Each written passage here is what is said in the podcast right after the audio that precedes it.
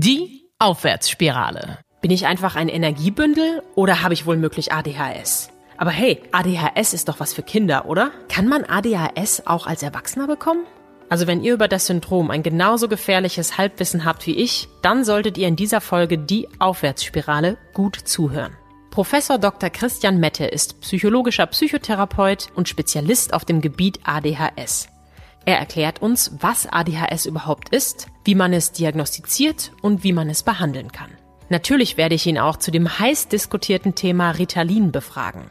Komm mit in die Aufwärtsspirale mit Professor Christian Mette. Moin! Moin. Wir steigen direkt ein mit der spannenden Frage, kann man ADHS auch als Erwachsener bekommen? Was sagen Sie? Naja, eigentlich nein. Jetzt müssen wir uns das ganze Syndrom ja erstmal anschauen. Ne? Also von der Definition her, ähm, wie es jetzt in, diesem, in der aktuellen Version des DSM steht, ist es halt eine Störung der neuronalen und men mentalen Entwicklung. Und darunter zählt halt auch die ADHS und wir können eigentlich grob unterteilen, dass es eine, eine Störung ist, die im Kindes- und Jugendalter beginnen muss ja, und bis ins Erwachsenenalter persistieren kann. Mhm. Das heißt auch fortbestehen kann. Und das ist gerade die Krux daran. Weil es gibt durchaus auch Erwachsene, die Probleme erst im Erwachsenenalter verspüren. Mhm. Wenn man sich jetzt die ADHS mal anschaut, dann haben wir im Prinzip ein, ein sogenanntes Symptomcluster. Ja, also ist ja auch im Namen schon quasi so verortet. Dazu zählen halt der Klassiker, die Unaufmerksamkeit. Ne? Also die Menschen sind unaufmerksam. Dann sind die Menschen in der Regel hyperaktiv und die Menschen sind in irgendeiner Form impulsiv. Das ist so dieses, dieses klassische, wodurch eine ADHS beschrieben wird. Sie haben jetzt gerade schon DSM eingeführt, ja. da müssen wir vielleicht nochmal einen kurzen Schritt ah, ja. zurückgehen. Das Diagnostic and Statistic Manual of Mental Disorders. Also es ist quasi so ein Handbuch für psychologische Störungen, kann man das so sagen? So kann man das sagen. Im Endeffekt ist es so, wenn wir uns ein, ein großes diagnostisches Buch vorstellen, wo alle psychischen Störungen, ich, ich nehme mich mal aus dem Fenster der Welt verortet sind, dann ist es das DSM. Und äh, im Endeffekt geht es dann halt äh, darum zu schauen, okay, wenn ich jetzt eine Störung bei einem Klienten vermute, welche Kriterien erfüllt er denn? Da kann man zum Beispiel in das, in das DSM schauen und in den ICD-10 quasi auch noch. Das ist genau dasselbe, nur von jemand anders? Genau, das ist von der Weltgesundheitsorganisation äh, herausgebracht worden und das beinhaltet alle Krankheiten und psychischen Störungen. Also wenn Sie jetzt zum Hausarzt gehen und sich eine Grippe geholt haben, der verortet das, dann sehen Sie ja manchmal auf Ihren, ähm, wenn Sie sich krank schreiben lassen, da so eine, so eine so ein Buchstaben ein und. So, so ein Code, genau. Und das ist immer der Verweis auf, auf das ICD. Mhm. Im Endeffekt kann man Folgendes sagen. Der ICD, der ist in Deutschland ähm, wichtig, um, um quasi eine Störung zu diagnostizieren. Und der DSM ist eigentlich das amerikanische Pendant. Mhm. Jetzt nutzen wir eigentlich ähm, in der Psychotherapie beide Systeme, weil jedes dieser Systeme hat nun Vor- und Nachteile. Hm, was ich bei dem DSM sehr, sehr schön äh, finde, ist, dass er ein Störungsbild beschreibt. Das heißt, auch wenn ich jetzt mal mit einer psychischen Störung konfrontiert bin, die jetzt nicht zum Alltagsgeschäft gehört, mhm. dann steht dort im Prinzip von der sogenannten Prävalenz, das heißt von der Auftretungswahrscheinlichkeit und Häufigkeit bis hin zu den einzelnen Kriterien alles drin. Sodass ich mir als Diagnostiker schon mal ein, ein super Bild darüber machen kann. Mhm. Ich beziehe mich immer ganz gerne darauf, gerade weil das halt so ein beschreibendes ähm, diagnostisches Kriterium ist. Und dann haben Sie gerade schon gesagt, es gibt jetzt verschiedene Symptome, würde ich es jetzt mal nennen. Also die Hyperaktivität, mhm. die Impulsivität war genau. das, äh, noch ein paar weitere. Gehen wir da noch mal näher drauf ein. Stehen die dann tatsächlich in diesen Büchern und Sie als psychologischer Psychotherapeut haken ab, okay, ja, äh, Patient XY, Hyperaktivität auf einer Skala von 1 bis 10, 5. Naja, genauso sollte es ja eigentlich laufen. Okay. Das nennt man kategorial prototypische Diagnostik. Das heißt, okay. Klienten erfüllen bestimmte Kriterien für eine psychische Störung. Zum Beispiel Klienten haben, haben keine psychische Störung. Mhm. Das ist ja jetzt eine Frage der Ausdrucksweise, ob ich jetzt sage, ich erfülle die Kriterien für eine ADHS oder ich habe ADHS. Mhm. Es geht halt darum zu schauen, ob bestimmte Schwellenwerte erreicht werden. Ja. Kategorial prototypisch, das heißt, es wird geschaut, welche Kategorien, ich nehme jetzt mal zum Beispiel bei der Unaufmerksamkeit aus dem ähm, DSM, ja, beachtet häufig Einzelheiten nicht und macht Flüchtigkeitsfehler bei den Schularbeiten, bei der Arbeit oder bei anderen Tätigkeiten. Ah, okay, das heißt, es sind einzelne Fragen, die auf diese Kategorie Hyperaktivität hinausziehen. So ist es. Und das genau. macht der Patient selber oder machen Sie das für den Patienten? Also sowohl der Patient als auch ich. Folgendes Beispiel. Das heißt, Sie sagen, wissen Sie was, Herr Mette, irgendwie bin ich unruhig. Ich habe, glaube ich, eine ADHS. Okay. Dann würde ich sagen, okay, dann lassen Sie uns nochmal drüber sprechen. Erstmal zu schauen, was ist denn aktuell eigentlich los? Ja, so, und dann setze ich mich jetzt auch nicht hin und äh, fange an, Sachen aufzuschreiben, sondern ich gehe erstmal in ein Gespräch mit den Klienten ne, und versuche über den Leidensdruck erstmal zu schauen, welche Bereiche sind jetzt bei Ihnen besonders betroffen. Mhm. Jetzt kenne ich diese Kriterien schon auswendig und kann dementsprechend, wenn ich dann auch diesen Eindruck habe, das schon mal vorfühlen. Mhm. Zusätzlich nutzt man dann natürlich, um schon mal auch ein bisschen auf diesen diagnostischen Prozess einzugehen, verschiedene Fragebogen-Varianten, ähm, bei denen nicht nur die Klienten gefragt werden, sondern auch nahe Angehörige. Bei den Kindern ist es zum Beispiel so, dass äh, in der Regel die Eltern einen Fragebogen bekommen, mhm. aber auch Lehrer in der Schule. Weil ich natürlich nicht nur meinen Eindruck oder den Eindruck des Patienten quasi mit in diese Analyse reinbringe, sondern auch die Infos der Welt von draußen. Mhm. Kann ja durchaus sein, dass sie sich total hyperaktiv, total innerlich unruhig fühlen und glauben, eine ADHS zu haben. Wenn aber jetzt Ihr Umfeld nicht denselben Eindruck hat, dann müssen wir schauen, wo kommt denn das her? Also mhm. kann das eventuell durch eine andere psychische Störung verursacht sein? Kann das durch eine bestimmte somatische, das heißt körperliche Erkrankung verursacht sein? Und so weiter. Das macht halt gerade vor allem die Diagnose der ADHS im Erwachsenenalter so herausfordernd, weil ich sage jetzt mal ganz salopp, ähm, wenn Sie jetzt zu mir kommen, wir können ja jetzt nicht aktiv in eine Zeit gehen, wo sie in der Grundschule aktiv waren. Ja, man könnte die Eltern vielleicht fragen. Genau, ne? und so ist es dann auch. Ne? Das heißt, der erste Schritt ist, wir, wir sprechen mit den Klienten, schauen erstmal, was ist aktuell los, ne, versuchen den aktuellen Stand zu erheben. Und dann geht es halt darum, enge Bezugspersonen, auch bei Erwachsenen, die Eltern quasi mit ins Boot zu holen, mhm. um einfach mal einen Eindruck zu haben, ja, wie waren sie denn als kleines Mädchen in der Grundschule? Was war denn da besonders gut? Was hat da super geklappt? Was war denn besonders herausfordernd?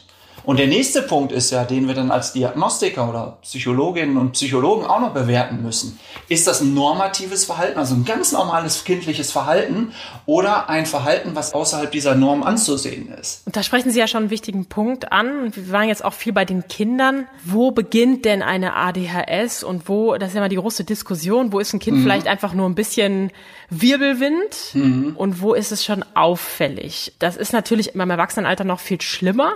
Und beim Kind stelle ich mir vor, jetzt gehen die vielleicht einfach in die Schule und das fällt ein bisschen auf und dann sagt ja. Mama, Papa oder sagen die Lehrer, ja gut, also ihre Tochter, ihr Sohn, schon ein bisschen überdreht, äh, gucken sich das mal an. Und dann weiß man immer nicht so richtig, wo gehe ich denn jetzt mit dem hin? Ja, absolut. Wir haben jetzt den Vorteil, Sie haben jetzt gesagt, Sie haben viele Klienten und Patienten schon gesehen, aber als Betroffener, sowohl als Kind als auch gerade als Erwachsener, wo gehe ich denn hin? Ich gehe doch erstmal zu meinem Hausarzt, oder nicht? So ist es, ne? Also erstmal zum Kinderarzt, ne? Und dort sich einfach erstmal eine Info zu holen, äh, auch einfach mal die Sorgen und die Nöte quasi mit, mit dem Kinderarzt oder mit dem Hausarzt äh, quasi besprechen. Und es ist so, dass dieses Netzwerk ja sehr, sehr gut aufgebaut ist, jedenfalls nach meinem Kenntnisstand. Und in aller Regel sollte dann aber auch von den betroffenen Eltern oder auch Kindern auch der Wunsch geäußert werden, naja, ich würde das gerne mal testen lassen. Ne? Ähm, da gibt es natürlich dann auch bestimmte Zentren. Also ich kenne jetzt im, im Ruhrgebiet gibt es jetzt mehrere Zentren dieser Art, die dann auch einfach mal ganzheitlich na, auch systemisch auf das Kind schauen. Mhm. Um Ihre Frage da einfach nochmal zu beantworten, die kann ich einfach nur dahingehend beantworten, dass ich sage, naja, äh, wann haben denn Kinder, wann ist es quasi auffällig, mhm. wenn die Kinder die Kriterien erfüllen?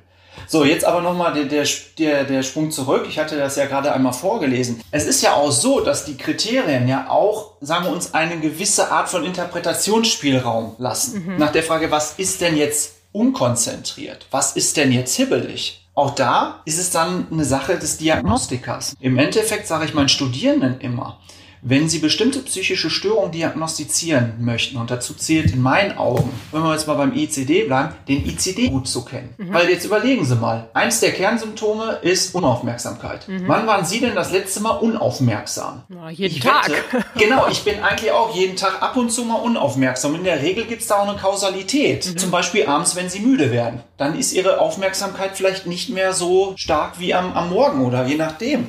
Dann kann man auch reinbringen, naja, welche Art von, von Typus sind Sie denn? Sind Sie jemand, der morgens fit ist, der abends fit ist? So, der nächste Punkt. Wann hatten Sie Ihre letzte Erkältung? Wann hatten Sie mal Kopfschmerzen? Mhm. So, das bedeutet aber auch, dass quasi jede psychische Störung, wie sie im ICD steht, in irgendeiner Form höchstwahrscheinlich auch was mit Unaufmerksamkeit zu tun hat. Okay. Und ich sage jetzt mal, der Klassiker, den ich aus meiner klinischen Praxis kenne, sind natürlich die Abhängigkeitserkrankungen. Was heißt das? Naja, wissen Sie, der Konsum von Cannabis führt in der Regel dazu, ja, dass Menschen auch unaufmerksam werden. Ich habe ganz viele Menschen kennengelernt, die diesen chronischen Cannabis-Abusus haben, ne? also die chronisch Cannabis konsumieren. Das gilt jetzt nicht Ja. nur für Cannabis, sondern auch für andere äh, äh, Drogen. Drogen, ja. Was halt sehr, sehr spannend ist, es gibt das sogenannte amotivationale Syndrom bei lang andauerndem Cannabiskonsum. Das heißt, dass man nicht motiviert ist oder was bedeutet das? dass man dann eher, naja, nicht so agil ist, nicht so konzentriert ist, aber dann ist das keine ADHS, sondern dann ist das eine Folge von langanhaltendem Cannabiskonsum, sprich einer anderen psychischen Störung. Okay. Und das ist halt der Punkt, der es halt auch wiederum hera herausfordernd macht. Klar, das macht für Sie ja die Diagnose total. Ja, aber auch für die Klienten. Was habe ich jetzt eigentlich? Genau, was habe ich jetzt eigentlich? Und für die Kinder ja genauso. Ne? Jetzt überlegen Sie mal. Es geht ja auch immer darum, ne, welche Art von Temperament. Ne? Der DSM spricht ja auch immer von Temperamentsfaktoren. Wenn Sie jetzt aber zum Beispiel ein bestimmtes Temperament haben, was vielleicht gerade nicht in die sozialen Normen reinpasst, dann heißt das ja erstmal, wir müssen darüber diskutieren, passt diese soziale Norm überhaupt noch für den Klienten? Und wenn er dann jetzt noch niemals alle Kriterien erfüllt, ja, dann, dann ist das aber kein Problem des Klienten. So will ich es jetzt mal vorsichtig behaupten. Sondern aber im Umgang mit der Welt und dem System ja. Genau, ne, dann kommen wir in eine ganz andere, vielleicht sogar philosophische äh, oder systemkritische Diskussion. Aber den Kindern und den betroffenen Eltern empfehle ich halt immer, wenn sie halt sich unsicher sind, sprechen sie zunächst einmal mit dem Kinderarzt. Und ansonsten gibt's natürlich auch viele Beratungszentren, was das angeht. Jetzt geht es heute um das Thema ADHS bei Erwachsenen. Und Sie haben gerade schon skizziert, Cannabiskonsum oder vielleicht eine allgemeine Unruhe, die anhand von Müdigkeit oder was auch immer skizziert ist. Da ist es für mich als möglicherweise Betroffene ja auch schwierig herauszukristallisieren, was habe ich jetzt? Also Ja. gefühlt wird bei den Kindern ja ganz schnell gesagt, oh, oh, Unruhe, ADHS, da müssen wir was machen. Aber jetzt als Erwachsener, also ich gehe jetzt nicht zu meinem Hausarzt und sage, ach ja, ich glaube übrigens, dass ich ADHS habe. Also ich gehe ja hin mit einem Symptom wie Unruhe oder Impulsivität und ich finde, Impulsivität kann ja für extrem viele psychische Störungen oder Belastungen stehen. So ist es. Gar nicht unbedingt für ADHS. Also wie kann ich es mit meinem Hausarzt besprechen? Ich würde erstmal sagen, was jetzt persönlich die Problematik ist. Ne? Also sagen, ich habe in den und den Lebensbereichen Probleme. Generell müssen die Klienten ja nicht unbedingt erst ihren Hausarzt an, äh, aufsuchen, aber das ist ja erstmal das niederschwelligste Angebot. Absolut. Ist ja erstmal gut. Ne? Also bevor sie nirgendwo hingehen, gehen sie erstmal zu ihrem Hausarzt. Was ich dann aber auch immer mal empfehle, ist zu einem Psychotherapeuten bzw. zu einer Psychotherapeutin zu gehen. Ja, weil die nun mal, was, was äh, psychische Belastung, psychische Störungen angeht, äh, die Experten sind. So, jetzt sage ich natürlich aus meiner Profession heraus und erwähne jetzt aber auch noch die Psychiaterinnen und Psychiater, Ja. die aus der ärztlichen Seite die, dieses Expertentum aufweisen. Das heißt, sie können sich dann aussuchen. Ich das aus meiner Profession empfehle jetzt aber erstmal die Psychotherapeutin, die Psychotherapeuten. Und einfach mit der, dort mal die Symptomatik quasi zu besprechen. Das sind die Experten. Ja, die können auch ADHS diagnostizieren, beziehungsweise sagen, okay, es geht in die Richtung, es geht in die Richtung. Bei den Erwachsenen habe ich jetzt in den letzten Jahren eher so gesehen, wir gehen vom Leidensdruck des Klienten aus. Wir brauchen natürlich eine Diagnose, um eine bestimmte Art der Therapie zu initiieren. In der Psychotherapie geht es aber vor allem darum, welche Problembereiche haben denn die Klienten. Und die psychischen Störungen sind dafür natürlich in der Verhaltenstherapie wichtig, um bestimmte evidenzbasierte Therapieverfahren durchzuführen. Ich finde das gut. Ich finde diese Art der manualisierten Therapien gut, weil sie uns ein gleichbehaltenes Qualitätsniveau ermöglicht. Aber was ich auch wichtig finde, ist über den Tellerrand zu schauen. Ja, um zu schauen, okay, was braucht denn der Klient? Ne? Und was, wie sieht's dann aus? Das ist natürlich jetzt schon ein sehr fachlicher Anspruch. Wenn ich jetzt von der Allgemeinheit ausgehe, dann behaupte ich, dass die meisten erstmal Dr. Google fragen. Ja, das, das, das ist auch im so. Internet das recherchieren. Super, ja, ja, das tun sie auch. Dann bekomme ich zum Beispiel als erstes hier die Antwort, ADHS bei Erwachsenen offensichtlich bis zu 4,5 Prozent aller Erwachsener, was mir jetzt viel erscheint, aber auch gar nicht so viel ist. Im Vergleich zu drei bis sieben Prozent aller Kinder und Jugendlicher leiden an Ja. ADHS. Das ist jetzt ein Online-Ratgeber. Wie sehr kann ich dem vertrauen? Bei den ganzen Online-Ratgebern würde ich immer mal empfehlen, ins- ins Impressum zu schauen. Okay. Das ist ja genauso wie die Diskussion, die wir in den letzten Monaten haben. Stichwort Corona-Debatte, valide Information gilt auch hier, dass Sie schauen, okay, gibt es da eine gewisse Seriosität? Ist da ein wissenschaftlicher Background hinter? Das würde ich immer empfehlen. Und jetzt einmal zu den Prävalenzen. Die Prävalenzen sind natürlich abhängig von der Studienlage. Also wir können davon ausgehen, dass circa drei Prozent der Erwachsenen eine ADHS haben Und Kinder ungefähr, wenn wir in den DSM gucken, waren es so 4,8 Prozent. Okay. Es gibt aber auch die Diskussion, dass gesagt wird, bei den Kindern ist es überdiagnostiziert. Das höre ich auch immer wieder. Auch im Privaten. Ja, das, das scheint aber auch so zu sein. Und bei den Erwachsenen haben wir da eher noch nicht dieses Problem. Dort haben wir aber eher das, das Problem der Begleitstörung, der sogenannten komorbiden Störung. Also der, der ähm, Was man noch so hat. ja, was man noch so hat. Und es ist eigentlich so, dass eine unbehandelte ADHS, die erst im Erwachsenenalter Probleme macht, häufig mit einer oder mehrerer sogenannter komorbider Störung einhergeht. Und die gängigste komorbide Störung, die Sie bei einer ADHS im Erwachsenenalter finden, ist, sind, sind die affektiven Störungen, als Beispiel hier die Depression zu nennen. Dann die Suchterkrankung und dann die Persönlichkeitsstörung. Und das macht es dann halt wieder so schwierig. Aber wenn ich jetzt quasi was empfehlen würde, wie Klienten mit äh, äh, Dr. Google umgehen, dann ähm, würde ich doch eher den Dachverband der Selbsthilfe ADHS Deutschland e.V. empfehlen. Das ist ein Selbsthilfeverein, die machen, haben eine sehr, sehr tolle Arbeit. Die verweisen dann auch an, an Zentren, können auch den Betroffenen Hinweise geben, eine Hilfestellung geben. Also wenn, dann würde ich eher damit mal anfangen. Ja, oder mit der äh, gängigen Psychotherapeutenkammer des Landes, um vielleicht Spezialisten auf dem Gebiet irgendwie zu finden. Ich bin bei Google immer ein bisschen kritisch, weil Google lädt halt alle Informationen, die es auf der Welt gibt, hoch. So, und äh, scha schaut jetzt erstmal nicht so sehr auf die Validität, den Wahrheitscharakter. Das stimmt. Es gibt natürlich den Mechanismus, dass bei Google gerade, wenn es um Gesundheitsinformationen geht, schon auch geschaut wird, dass es stichhaltige Quellen gibt. Also da sind sie ein bisschen stärker unterwegs als jetzt im Allgemeinen, ähm, was das Internet angeht. Aber natürlich kann jeder etwas hochladen. Google lädt ja nicht selber hoch, Okay, sondern rankt natürlich. diese Ergebnisse nur anhand von Zugriffszahlen. Aber ähm, ich bin jetzt auch kein äh, Google-Sympathisant, damit das hier nicht falsch rüberkommt. Ich bin auch kein, kein Hater oder sowas, sondern mir geht's einfach nur darum, dass man da wirklich ein bisschen sensibel äh, auch drauf schaut und nicht alles glaubt, was da steht. Absolut, ja, das ist natürlich sehr wichtig. Und gerade für die erste Selbsthilfe kann es ratsam sein, auf offizielle Verbände und Vereine zu schauen. Das geht natürlich erst dann, wenn ich als Erwachsener überhaupt ADHS in Betracht ziehe. Ich äh, google ja möglicherweise erstmal nur nach Hyperaktivität oder eher nach Impulsivität, nach Unruhe. Und ich befürchte, ist jedenfalls meine Erfahrung, dass die Hemmschwelle, psychotherapeutische Hilfe in Anspruch zu nehmen, nach wie vor noch hoch ist. So ist es. Darum wäre es mir natürlich auch heute ein kleines Anliegen zu sagen, was kann ich denn als Einzelner tun, wenn ich meinetwegen, suchen sich gerne ein, ein Symptom raus, eins der Symptome aufweise und damit versuchen möchte, umzugehen. Dann würde ich doch gerne den Aspekt der Unaufmerksamkeit zunehmen, weil da können Sie nämlich direkt unabhängig davon, ob Sie ADHS haben oder nicht, ist das immer ein, pro, ein profundes Beispiel, das fragen mich auch noch meine Studierenden. Sehr gut. Was kann ich gegen Unaufmerksamkeit machen? Dann sage ich immer erstmal ausschlafen. Das ist immer das Beste, was man machen kann, ja. Also einen geregelten Tagesablauf implementieren ist das Erste. Weil unausgeruht bin ich auch nicht so ganz gut dabei, ja. Sprich, die Tagesstruktur. Habe ich einen strukturierten Tagesablauf oder habe ich keinen strukturierten Tagesablauf? Heißt das, Sie empfehlen da jetzt eine spezielle Zeit? Also braucht man eine spezielle Zahl an Stunden oder woran machen Sie es? Nein, ich werde mich hüten, weil das ist ja, das ist ja was, der, der Schlaf ist ja wieder ein ganz anderes Thema. Da können Sie noch mal einen separaten Podcast gerne zu machen. Da werde ich mich hüten. Mir geht es einfach nur darum, dass Sie erstmal schauen, haben Sie eine Stringenz in Ihrem Tagesablauf. Und dann geht es auch darum, dass Sie einfach mal schauen, wo habe ich denn diese Probleme mit meiner Aufmerksamkeit? Also wo bin ich vergesslich? Also Klienten mit ADHS haben ja nicht nur Probleme mit Unaufmerksamkeit, sondern wenn sie Probleme mit, mit ihrer Aufmerksamkeit haben, werden sie in der Regel Probleme mit ihrem Gedächtnis auch haben, weil das hängt nun mal miteinander zusammen. Also muss man quasi beides sich anschauen. Der Klassiker ist ja mit Post-its oder ähnliches zu arbeiten. Was meine Oma schon immer gesagt hat, Junge, wenn du vergisst, den Müll runterzubringen, stellen dir vor die Tür, dann fällst du drüber. Sehr gut. Es ist eigentlich ein ganz simpler Trick. Es geht eigentlich darum zu schauen, okay, wie kann ich jetzt meine Probleme quasi kompensieren?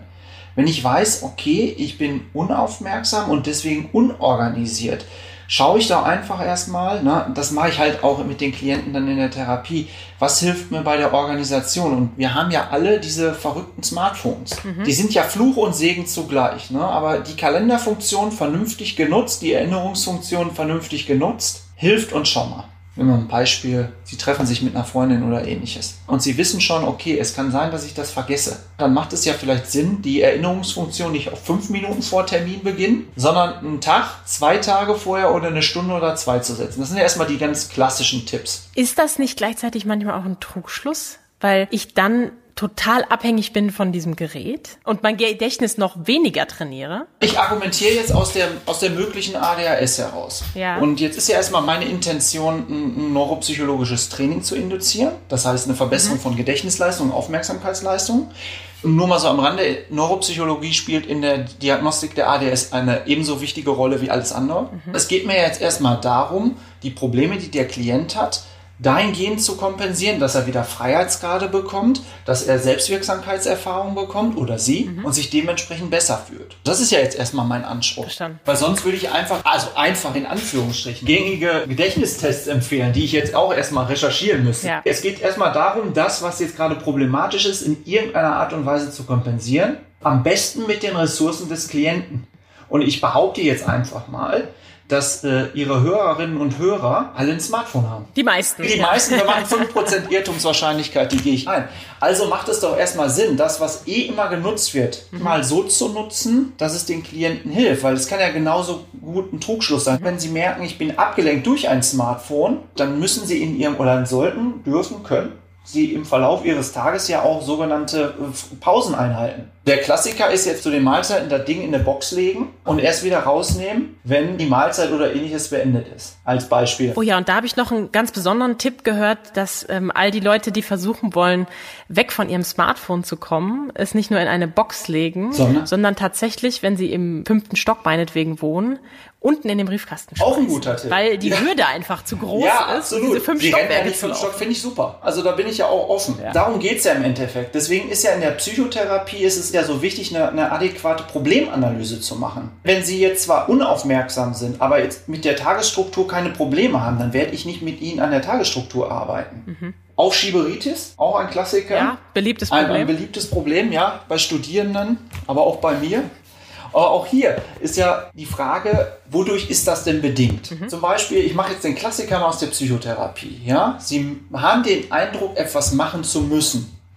Aber irgendein Anteil äh, in Ihnen sagt, ich habe da gar keinen Bock drauf. Sport zum Beispiel. Zum Beispiel Sport. So, dann ist ja halt die Frage, gehen Sie jetzt nur dem einen Anteil die Freiheit machen zu können, was Sie wollen, ja, dann macht der vielleicht gar nichts. Also der Wein auf der Veranda heute. Genau, der Wein auf der, der was weiß ich, wie, wie wird es immer genannt hier, der innere Schweinehund. Ja. Oder geben Sie dem anderen Anteil vorher, zum Beispiel der, der zu Ihnen sagt, mach weiter, gib alles. Viel spannender ist doch, sich einfach mal anzuschauen, diese Anteile, die werden ja beide eine Funktion haben.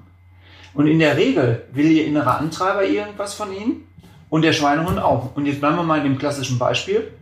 Wahrscheinlich will der Schweinehund den inneren Antreiber ein bisschen runterfeuern, damit sie sich nicht verausgaben und der innere Antreiber sagt zum Schweinehund, komm mal ein bisschen runter, weil wir sonst irgendwelche anderen Probleme kriegen.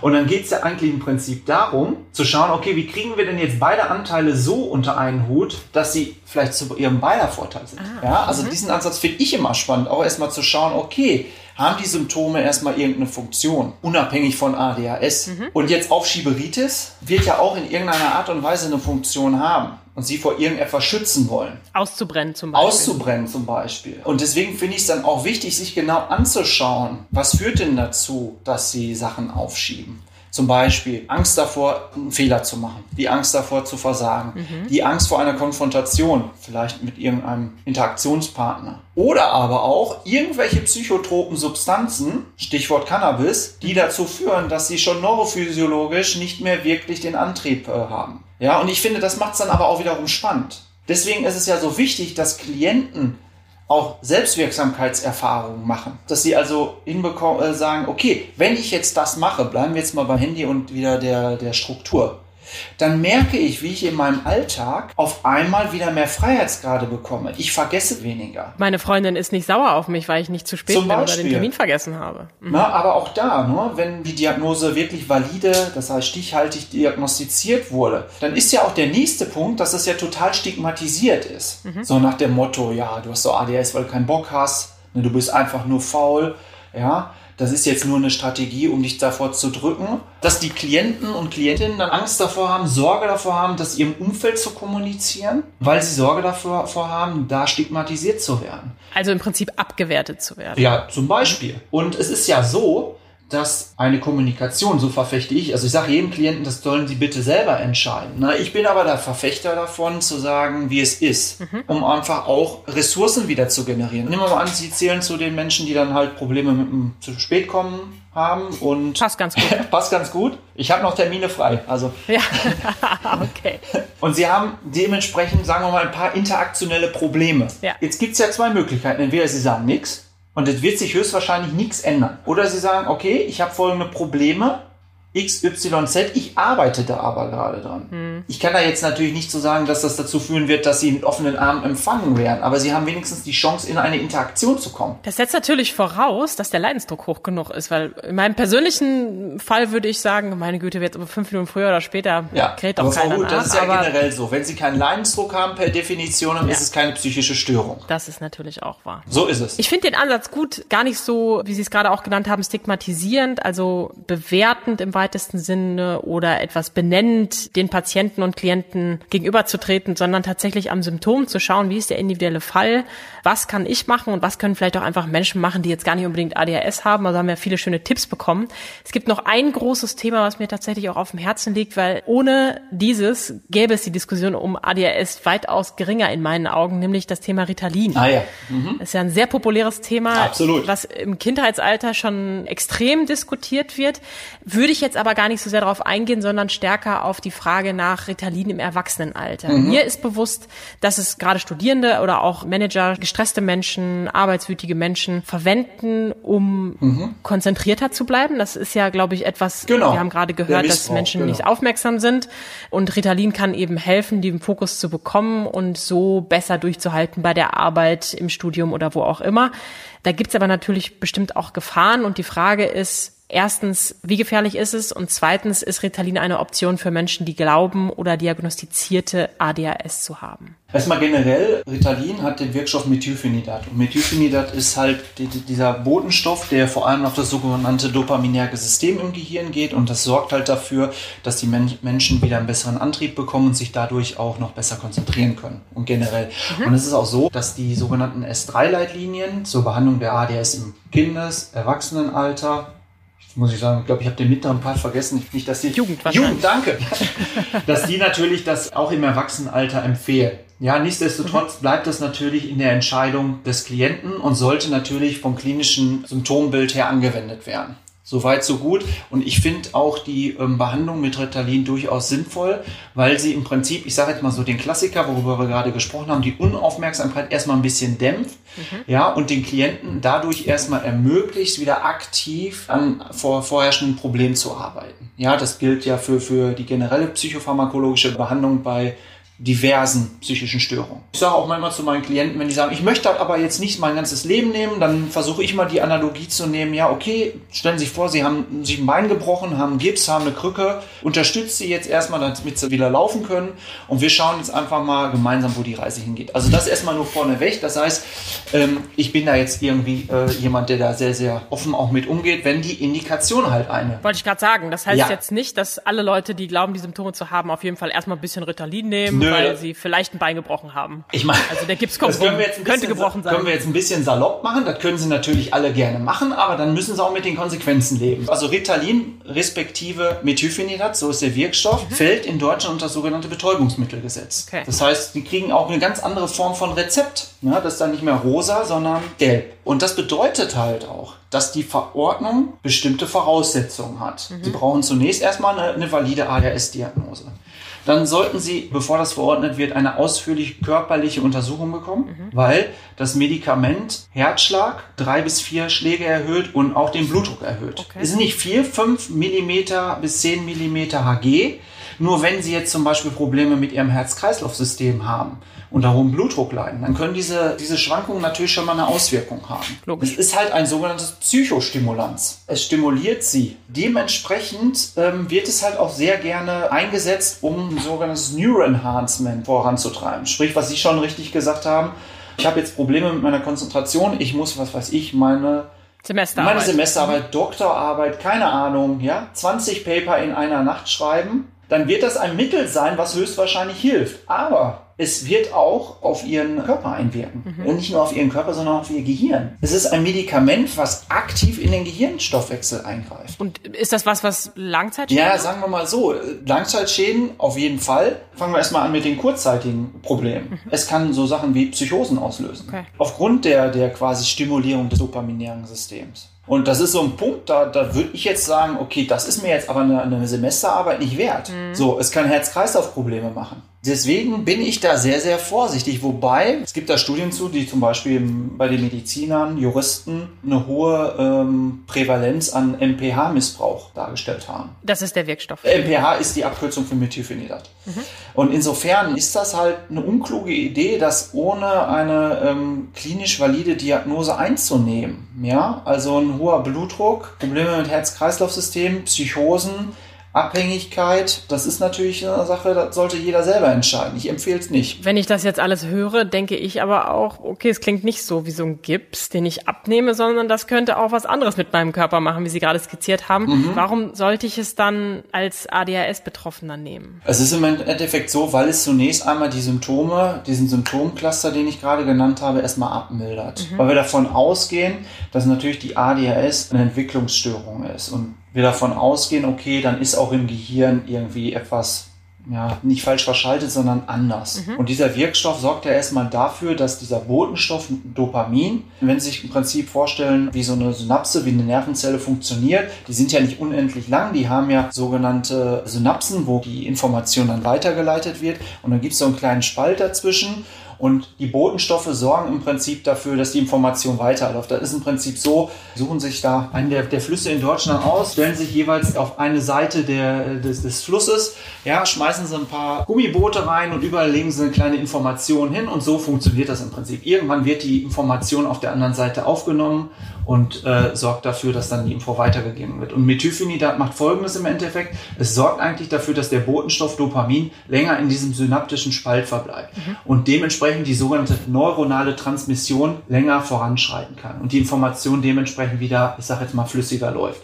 Und das führt halt bei den Menschen mit ADHS dazu, dass Symptome abklingen mhm. und weniger werden. Was ja das primäre Ziel ist. Das ist das primäre ist. Ziel. Das Problem an der Seite ist, wenn Sie Methylphenidat absetzen, werden die Symptome wieder da sein. Mhm. Und das ist halt der Punkt, wo ich dann immer sage, jetzt kommt der Gips, weil Methylphenidat schnelle Wirkung, aber, und das sagt die Studienlage auch, dass wir mit Psychotherapie eine lang andauernde Veränderung erreichen können. Das heißt, diese Strategien, die dann zum Beispiel in der Psychotherapie gemacht werden, die sollen im Prinzip die Menschen befähigen, später weniger Methylphenidat zu nehmen oder gar kein Methylphenidat zu nehmen. Es gibt aber auch Menschen, die werden höchstwahrscheinlich ihr ganzes Leben Methylphenidat nehmen. Mhm. Und da ist die Studienlage, was die Langzeitfolgen angeht, nach meinem Kenntnisstand noch undurchsichtig, beziehungsweise noch nicht ausreichend erforscht. Um aber nicht ganz so negativ Nein, zu enden, würde ich gerne nochmal auf die, auf die Psychotherapie eingehen. Haben Sie Empfehlungen oder auch Erfahrungen, gibt es Studien dazu, welche Methoden hier am besten geeignet sind? Also es gibt natürlich auch, äh, wie für jede psychische Störung, bestimmte manualisierte Therapien, die eine, eine sehr, sehr hohe Wirksamkeit haben.